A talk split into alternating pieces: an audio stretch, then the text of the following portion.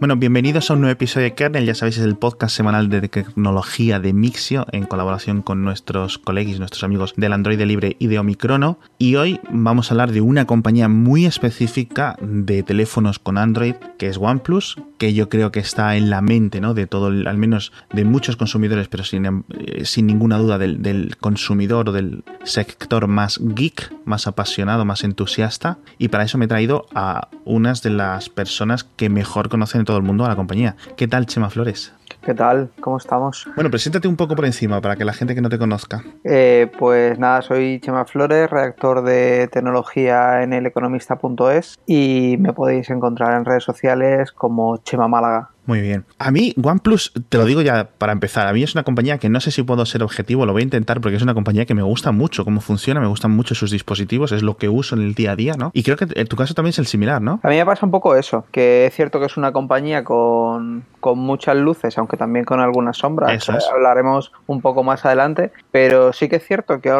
que ha irrumpido en el mercado, es bastante joven para, para ser la compañía de la magnitud, al menos que aspira a ser. Y, y sí que es cierto que últimamente se caracteriza por hacer las cosas bien, que en el sector de los smartphones se agradece. que de pensar las, pensar las cosas dos veces y que el desarrollo tiene un, un porqué detrás. Eso es. Y hablamos de compañía, o sea, pero realmente OnePlus eh, es una cosa que la prensa lo, lo puede eh, saber, sobre todo gente que, que escriba y que conozca la compañía más a fondo como tú, pero yo creo que muchos, en, en, digamos, en la parte del consumidor no conocen un poco la, el origen de OnePlus, de dónde viene esta empresa. Pues eh, ahí tenemos que tirar un poco para atrás de, y sacar de detrás de la cortina ese, ese gigante electrónico, ¿no? Que es eh, BBK Electronics y, y sacar a relucir otras marcas como son Oppo y Vivo. Y, claro, al final OnePlus está justo debajo, en, en lo que sería un organigrama, justo debajo de Oppo. No podemos hablar que sea una división, pero, pero nunca hay que olvidar que, que al final todo ese know-how eh, que parece que OnePlus ha adquirido de la nada, en realidad el pozo real eh, Eso es. lo, tiene, lo tiene ahí. Eso es. Yo siempre, cuando, cuando, por ejemplo, en las reseñas y cosas así, menciono OnePlus como una subsidiaria. Sí, creo que esa es la mejor definición. No sé exactamente hasta qué punto es efectivamente subsidiaria o cuelga de, o, o qué parte cuelga de, de cuál, pero, pero creo que sí, que lo mejor sería referirnos a ella casi eso como una subsidiaria. Hasta donde yo entiendo, tenemos BBK, que es la matriz de todo, que hace electrónica de consumo muy en- centrada en el campo audiovisual, como puede ser mm, hasta hace, bueno, siguen haciéndolo, ¿no? Reproductores DVD, Mm. etcétera. No sé si se han metido también el tele- en eh, reproductores Blu-ray, eh, televisiones, etcétera. Y desde hace un tiempo, vamos a decir 6, 7 años, dijeron, oye, está todo el mundo vendiendo smartphones, ¿por qué nosotros no? ¿No? Y empezaron muy básicos, tío. O sea, empezaron básicamente eh, tirando de, de componentes de mm, que encuentras, ¿no? Por ahí, eh, de ODMs, ¿no? Sí, de hecho el, cofundador de OnePlus, eh, Carl Pei, eh, viene directamente de la división de DVDs de, de BBK. Ah. Entonces, y entonces, dentro de BBK están Oppo y están Vivo, que en, en- en Europa o en España eh, o fuera de China realmente no tienen gran presencia, fuera de China, sureste asiático, pero que mm, luego lo comentaremos, lo quiero dejar para luego, parece que van a, a empezar a llegar. Tenemos Oppo y Vivo, ya digo, como dos de las grandes patas de, de BBK, y debajo de Oppo tendríamos esta subdivisión, esta subsidiaria, como lo queréis decir, Mm. que es OnePlus. Entonces, esta compañía cuando llegó, cuando realmente impactó en el mercado, fue con el primer modelo, que era el OnePlus One, mm, y yo creo que aún quedan eh, el sello de este teléfono que muchos lo comparaban como, bueno, nos desaparecen los Nexus y nos aparece esto de repente, como que llenaba un hueco, ¿no? Sí, yo creo que OnePlus tuvo la fortuna, o lo pensaron así de bien quien, quien lo pensara detrás la, la marca, pero sí que llegó en el timing perfecto, porque fue el OnePlus One llegó, si no recuerdo mal, en el año en el que llegó el Nexus 5, que- aquel icónico Nexus 5 de LG, que combinaba precio y características frente al Galaxy S4 y el iPhone y, y era como la alternativa y de repente llegó OnePlus ofreciendo eh, por 50 euros menos eh, más características de las que traía el Nexus de Google Eh, y llegó en un momento en el que la marca Nexus y el, y el desarrollo de los Nexus por parte de Google empezó a caer, mm, porque el gran atractivo del Nexus era características a bajo precio y a partir de entonces el Nexus comenzó a subir de precio, Google como que tiró la toalla en ese aspecto eh, más que en ese aspecto, en, esa estrategia, ¿no? De, bajar mucho el precio. Y OnePlus encontró ese hueco, de esos, como tú bien decías, ese público entusiasta que quería buenas características a bajo precio, pero que tampoco le tocaran mucho el software. Que ya para eso, para eso mm, lo toco yo, que sé cómo es mi teléfono, y, y, ya me gusta a mí juguetear con él. Sí, y entonces en el lanzamiento yo recuerdo dos características muy claras del OnePlus One y del, y del sucesor, el segundo, el OnePlus 2, y eran, eh, uno, que tenía eh, Cyanogen o Cyanogen, o como lo queráis decir, mm. que era esta versión eh, similar a Android eh, tradicional, ¿no? Al Android de los Nexus, etcétera, pero con sus coquitas, que al final salieron tarifando, creo, entre mm. ambas compañías, pero más yo creo que fue en plan la implosión interna que sufrió, que sufrió Cyanogen, que problemas con OnePlus, etcétera, y el sistema de invitaciones, tío. El sistema de invitaciones a mí nunca me importó mucho, porque lo considero ¿no? una herramienta de marketing, ¿no? Para hmm. crear un poco de entusiasmo y prensa y etcétera. Pero a la gente esto le, le subía por las paredes. Sí, no, tener una invitación de los primeros OnePlus era, era tener todo un tesoro. Sí. Eh, o sea, era, vamos, tener un OnePlus One y haberlo conseguido con, con invitación era como tú eres el elegido, eres el chosen one y, y, eres un tipo que has echado muchas horas para haber conseguido haber conseguido esto. Sí, ahí escarbando en foros o lo que sea. Y entonces yo lo veo como súper eh, una buena forma de, sin un departamento de marketing, sin una buena estrategia, perdón, sin una buena estrategia, no, sin mucho dinero que invertir en marketing y decir, quiero conseguir prensa, quiero aparecer en medios, sobre todo los especializados que iban a, los que iban ellos, ¿no? Y sobre todo hacerlo fuera de China, porque Oppo y Vivo hicieron esta gran innovación eh, en esta época, en 2014, 2015, que fueron los que, digamos, le quitaron el viento detrás a Xiaomi. Recordemos que Xiaomi vamos a poner en orden. Xiaomi revoluciona el mercado de los teléfonos móviles con esta estrategia online, ¿no? De reducimos costes porque no tenemos tiendas físicas, no sé qué. Y de repente dicen los de Oppo y los de Vivo, ah, no, no te preocupes, pum. Y ponen como mil tiendas físicas de literalmente en dos, tres años en todo China, en, en, India, Malasia, Indonesia, etcétera, ¿no? Y se comen el mercado, ¿no? Eh, mm.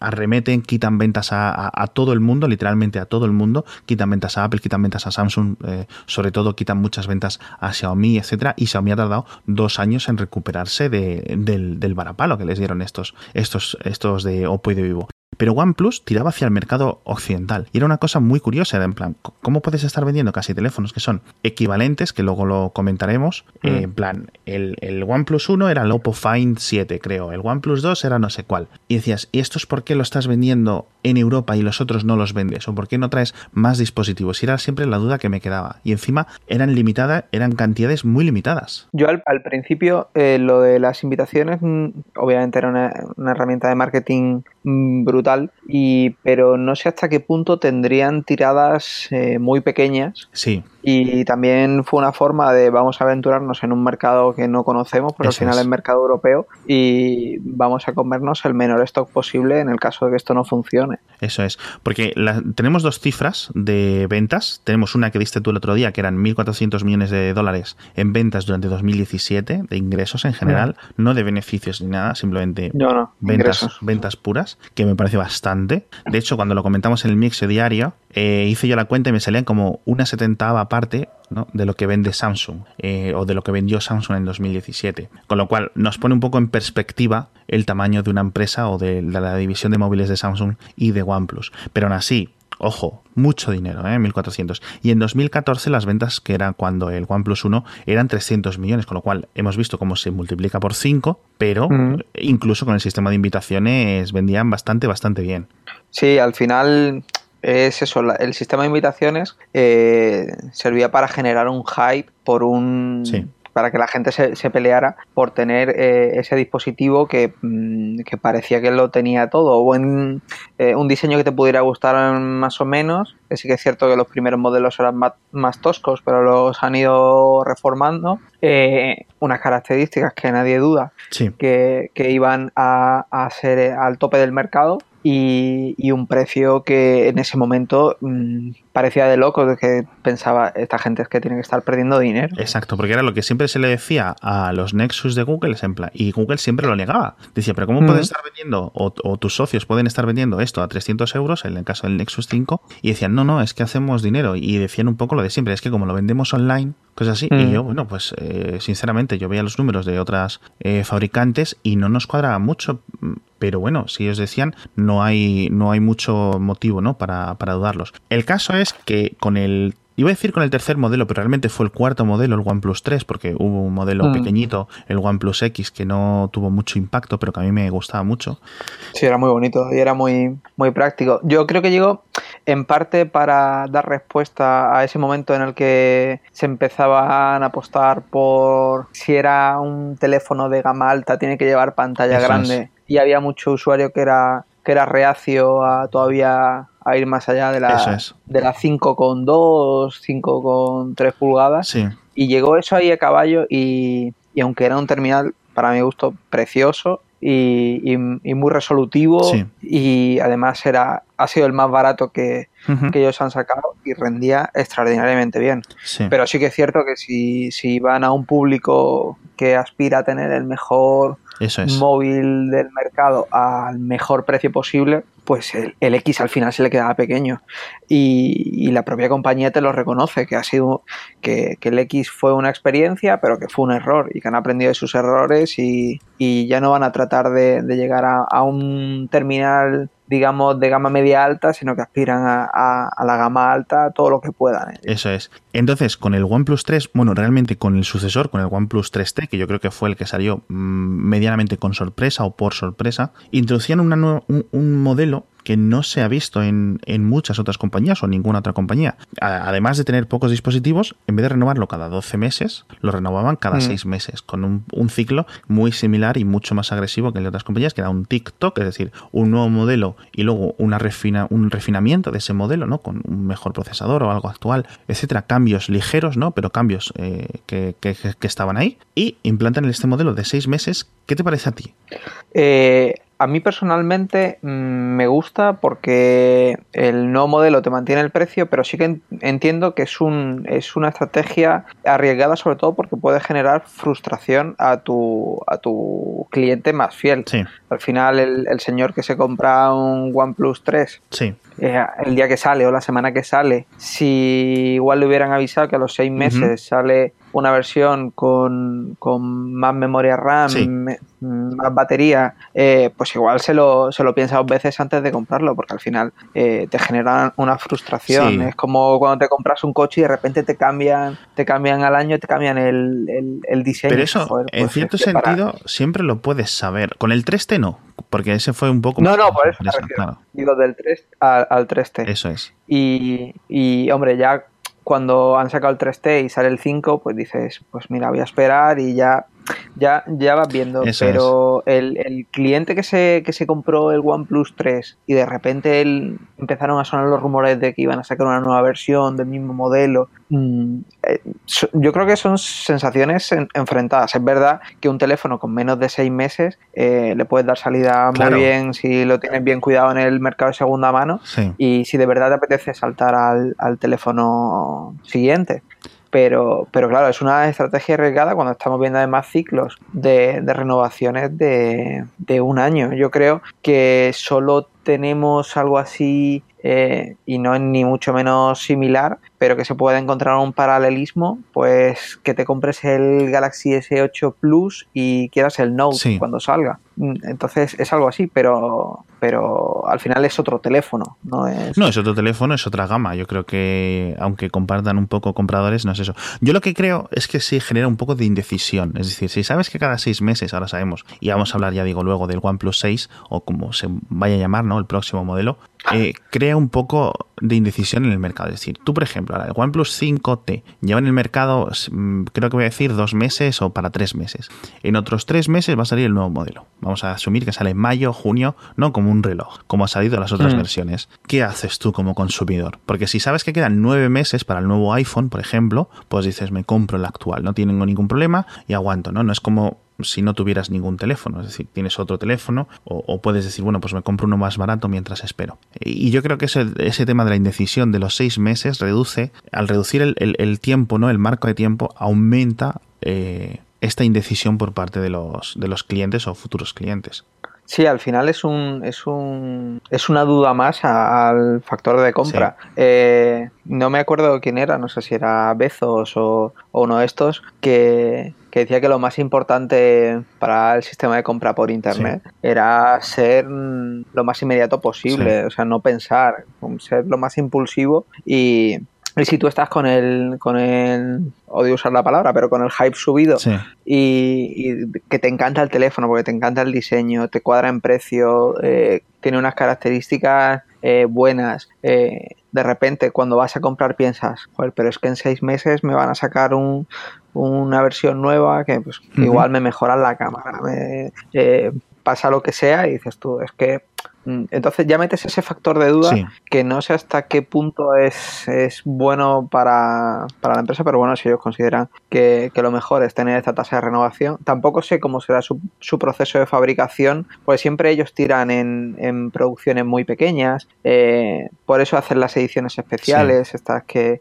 que hacen. Entonces ya no sé si también responde un poco a, a, posibilidades de, fabricación. No, y que desaparece. Es decir, cuando sale un nuevo modelo, literalmente eliminan todo rastro del anterior. No lo puedes comprar ni más barato ni nada. Puedes irte a, distribuidores minoristas, ¿no? Puedes irte a AliExpress, sí, a quien lo tenga todavía. Y eso yo creo que... Pero, pero sí que es cierto que ellos hacen tiradas muy pequeñas y, y si te fijas, el, el, mm, la estrategia de sacarlo a los seis meses, tanto el 3T como el 5T, eh, yo creo que responde a tiradas de producción porque si te fijas el, el, modelo X también salió a los seis meses del OnePlus 2.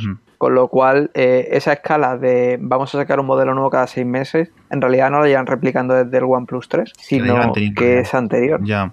Lo que, sí ha, lo que sí ha habido, y es algo innegable, es un aumento constante del precio. Bueno, ahora con el, el, 5T mm. y el 5 han mantenido el precio, pero sí es algo que eh, aumentó del 3 al 3T, aumentó el precio, del 3T al 5 también aumentó el precio, y ya estamos en los 500 euros de salida, de salida, ¿no? Cuando mm. empezó el primer modelo en los 250, si no recuerdo, 280 ¿Cuánto era? Creo que eran 290. entonces eh, aumentado el precio 200 euros. Ya no es una compra tan, atractiva. ¿Cuál es la ventaja o, por lo que yo creo, uno de los motivos que han ido ellos subiendo el precio? Es que si realmente quieres un teléfono similar ahora mm. o ligeramente mejor, te tienes que ir al Pixel y el Pixel son 900 euros. Sí, sí. Entonces... Sí, te tienes que ir al Pixel o te tienes que ir a, al Galaxy o te Pero para la gente que quiera Android puro, etcétera, que diga, no, es que no, Samsung, etcétera. Y yo considero, siempre tengo esta diatriba que, que decidí si coger un OnePlus eh, que tiene sus defectos y sus virtudes, como es el software que me encanta, etcétera, o decir, me compro el último Galaxy que ha salido, eh, la versión normal, mm. sin Plus ni nada, que encima Samsung es muy agresiva rebajándolo y eh, tengo el extra de él, la resistencia al agua, una cámara mucho mejor, etcétera, etcétera, etcétera. Y yo creo que ese es un, un, una prueba que muchos eh, geeks no tienen que por la que sufren. Sí, tienen que Eso es. Lo que sí yo creo de todas formas esto es que ha hecho daño en general a otros vendedores de Android, a lo mejor eh, mm. otros que solo consideraban Samsung en el pasado o por ejemplo que querían lo más de lo más o que querían o que miraban o que hubieran optado por coger el Pixel y gastar más y ahora dicen, bueno, es que me puedo comprar esto, ¿no? O sin ninguna duda también a los Motorola de gama media, no los de gama baja, ¿no?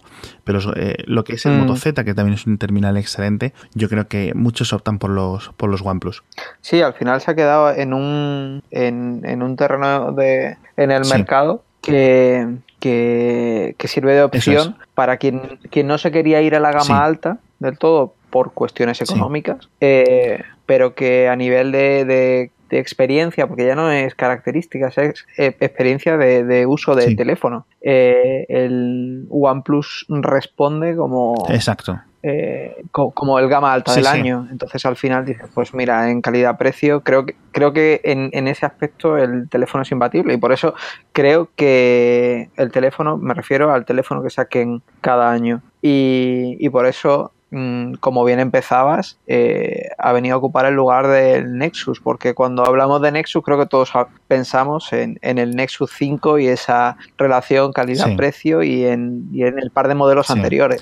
Justo, y además cuando tú miras las estadísticas de ventas de smartphones, ves que ha, ocurrido una cosa durante los dos últimos años. Ha nacido estas gamas súper alta eh, que vende, que vende mucho, ¿no? Los, Pixel, los Note 8, los iPhone, los iPhone X, etcétera, y ves cómo eh, está aumentando, obviamente, de forma descomunal las ventas entre los 200, 300 euros, pero que eh, ha quedado una zona vacía en los 400, 500. Es decir, no quiero un teléfono de 300 euros, tampoco quiero un terreno, un, un, móvil de 1000, ¿qué es lo que hago? Y yo creo que OnePlus atiende un poco sobre todo a, esta, a este mercado, que no está creciendo mucho, que está mm, no estancado, es cierto que cada vez se vende más casi de cualquier tipo de modelo, ¿no? Pero, pero sí es cierto que eh, soluciona esta, esta papeleta para muchas, para muchas personas que ya digo, es que no, se sufre mucho con un teléfono de 300 euros, sobre todo si eres muy especialito, ¿no? Con, lo que tú quieras. A lo mejor alguien puede decir, bueno, pues eh, saco 100 euros más de la hucha, del banco, etcétera, y dice, y me compro uno que sea un poquito mejor o que tenga el, literalmente el procesador de la misma gama que el, un Samsung de, de 700. Precisamente con este, con, con este estancamiento del que, del que hablas de, de la venta en este rango de precios, yo creo que es lo que está tratando de aprovechar la compañía que ha empezado, eh, digamos, tímidamente eh, el año pasado, para este año ir, y crecer mucho más, que es en las operadoras, porque al final si tú vendes un teléfono de estas características, pues con un contrato, pues al final no te tienes que hipotecar, entre comillas, tanto como cuando te metes en un iPhone X o, o en un Note o, o en un terminal de, de, esta gama y le puedes dar bastante, bastante buena salida eh, con un acuerdo con, con, operadoras. Sí, entonces, eh, ¿a España va a llegar algo? Que yo sepa, no. Eh, pero tampoco sé que sí. ellos, ellos yo confío, pero no por nada, sino porque las pruebas que han hecho han sido con, con Elisa en Finlandia y con, y con O2 en Reino Unido.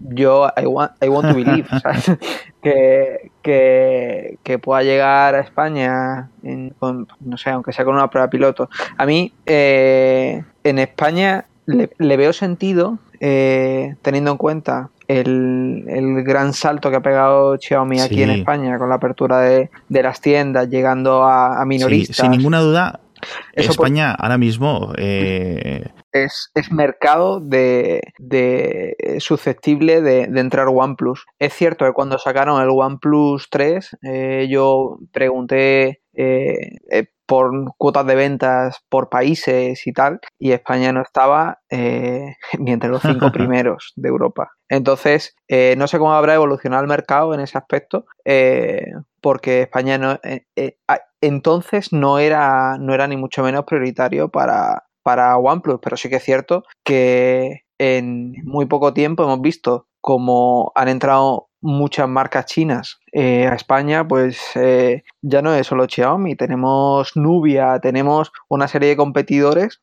que han empezado a entrar en, minoristas eh, muy importantes en España. Por otro lado, tenemos la futura llegada de Oppo, que hemos estado hablando de, de, de BBK, eh, que al final Oppo es como, entre comillas, el primo de OnePlus. No, no, o sea, tal cual. Es que yo, le diría que es como el padre o el tío o algo así. Y, y, Oppo lo único que tiene es, es, terminales que son muy similares. Bueno, algunos de gama alta son muy similares a lo que puedes encontrar en un OnePlus, pero con esta capa que a mí me disgusta bastante, no me gusta para nada, mm de software sobre Android, etcétera. Por eso siempre prefiero los, eh, los OnePlus, no que compre Opos, pero... Sí, sí, no, al final es, eh, es la experiencia de usuario. Al final tú no estás comprando un teléfono porque tenga 30 gigas de RAM y el procesador eh, Snapdragon 7800. Tú al final lo que quieres es un teléfono que te responda que, sea capaz de sacarle partido. Yo creo que Oppo sí va un poco más a. Es decir, de la misma forma que Xiaomi se está comiendo el mercado desde abajo en España, es decir, está hmm. dominando huecos que. O sea, dominando lugares que antes eh, estaban literalmente vendidos a Samsung y los Sonor, etcétera. Ahora se lo está quedando un hmm. poco, en cierto sentido, Xiaomi, eh, incluidos también BQs, etcétera. Y Oppo mm, les hmm. viene desde detrás a estos, es decir, no solo a Xiaomi, sino a los que ya estaban aquí, encima a Huawei, etcétera. Y Oppo la considero muy similar a Huawei en este sentido. Es decir, ofrecemos una gama mm. grande y precios literalmente o realmente ajustaditos, ¿no? Y considero que al menos el, mm. consumidor medio cuando vaya a la tienda va a tener un problema, va a tener un problema de que hay eh, que esto se lo, suelen solucionar las operadoras. Te limitan el número de cosas que hay en el catálogo, ¿no? A, los que mejor precio les den. Si uno te vende un mismo teléfono a 5 euros más barato, ¿no? Cuando te los venden por palés, eh, la operadora va a decidir, bueno, pues pongo los Huawei estos en la tienda, o pongo los Xiaomi, o pongo los Samsung, o ahora pongo los Oppo, ¿no? Yo creo que va a ser el gran competidor y es lo que, lo que ha echado al resto de gamas del mercado. Sí, además eh, está llamado a serlo y sobre todo tiene, tiene los mimbres para para poder hacerlo. Yo a, nivel mm, personal estuve en, septiembre de este, del año pasado, estuve en Nueva Zelanda, que el 80% del turismo que encuentras en la isla sur es chino. Y, y no te puedes hacer una idea, no veías un iPhone, no veías una cosa que no fuera un teléfono Oppo o que fuera un teléfono Vivo. Y eso a pesar de que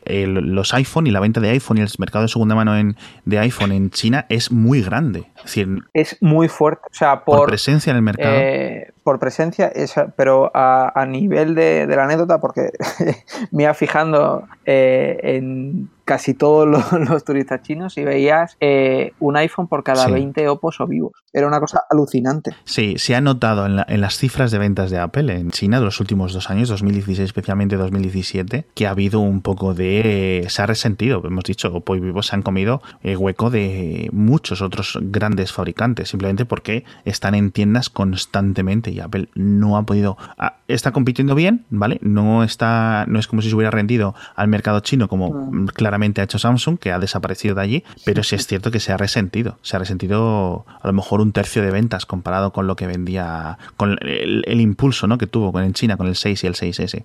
Pero bueno, volviendo a Oppo, si viene a España, que va a venir, ¿no? En principio en verano, eh, mm. veremos y a ver si lo acompañan también los de OnePlus. Claro, yo es, yo es la el, punto de partida que en el que confiaría, pero pero esto es hablar del aire. O sea, no sé si dentro de la estrategia de Oppo está venir de la mano de OnePlus y si de la de OnePlus de la expansión que quieren hacer en operadoras, porque eso sí lo han dicho ellos abiertamente, eh, es, llegar de la mano de, de, de, Oppo. Eh, yo ahí dudo un poco más y creo que en todo caso lo harán más eh, conociendo cómo trabaja la compañía, lo hará más como lo ha estado haciendo eh, hasta ahora. Es decir, llega a un país que, funciona bien, como es Reino Unido. Para OnePlus, Reino Unido es uno de los principales mercados en Europa y encuentra un socio estratégico como es OS para tener presencia en tiendas físicas. Que al final una de las cosas que adolece OnePlus es que o lo compras a través de, de una tienda online, pues tipo Gearbest y todas estas que no sabemos, o, o, lo compras a través de, de su tienda. Y, pues a, a nuestros padres, pues eso al final. No, tiene un límite, tiene un límite el, demográfico al que puedes acceder a través de esos métodos, ¿no? Que es lo que le ha pasado a otras compañías. Y volviendo a hablar del software, empezaron estos con lo del Cyanogen, decíamos, pero luego fueron cambiando y cambiaron con el 3. Yo creo que fue la versión en la que decimos vamos a tener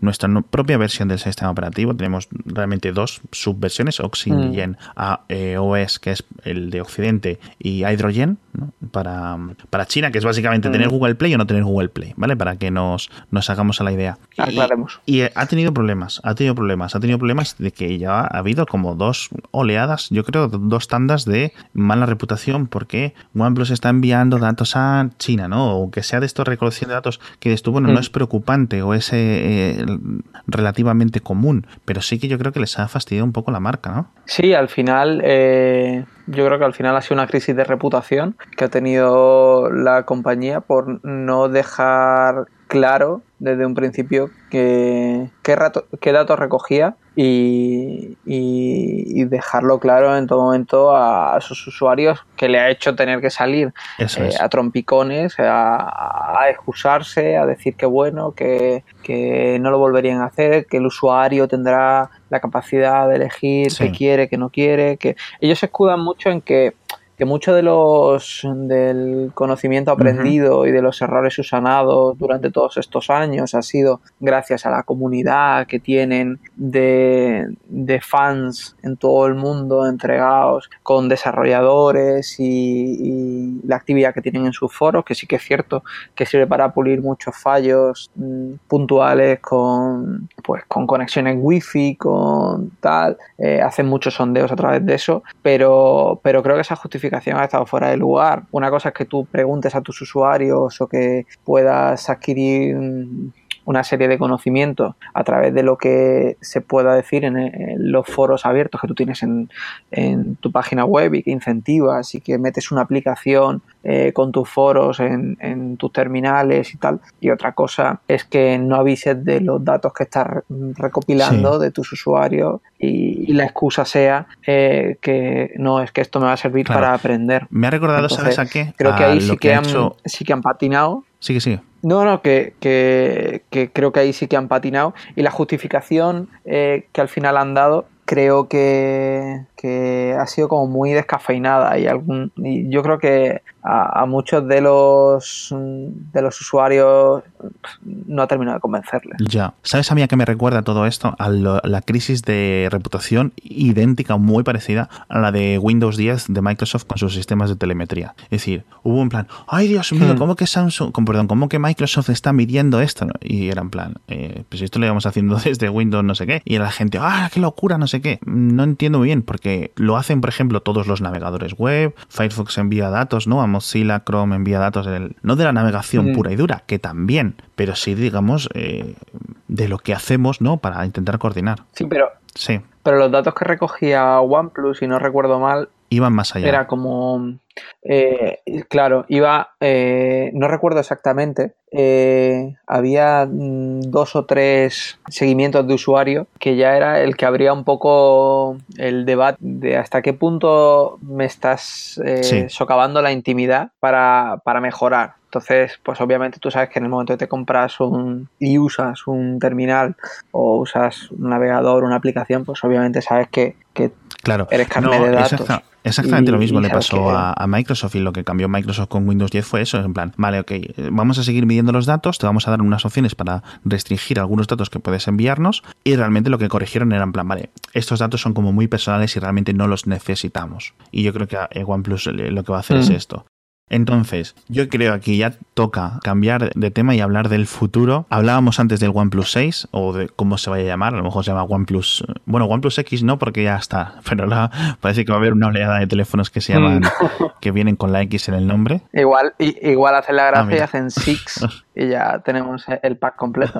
Entonces, OnePlus 6, ¿qué le pides? Pues le pedimos, yo creo, que la resistencia al agua, que, es casi inconcebible que un teléfono que se supone que es gama alta todavía no tenga esa resistencia al agua que muchos echamos de menos. Y viendo modelos que han hecho su, su eh, tanto Oppo como Vivo, hay que tener presente que el, el 5T es el, el Oppo R11S, o sea, es clavado. Lo único que eso que a nivel de, de, hardware, pues sí que le meten ahí un, un potencial con, con, lo primero que haya en el mercado. Eh, a mí sí que me gustaría ver si son capaces de integrar el lector de pantalla debajo, o sea, el lector de huellas debajo de la pantalla que presentó, que presentó Vivo en el, en el CES, que, a ver si ellos son capaces de integrarlo en su próximo modelo. Eso yo creo que sería eh, un adelanto que, puede suponer eh, asentarse en el sector como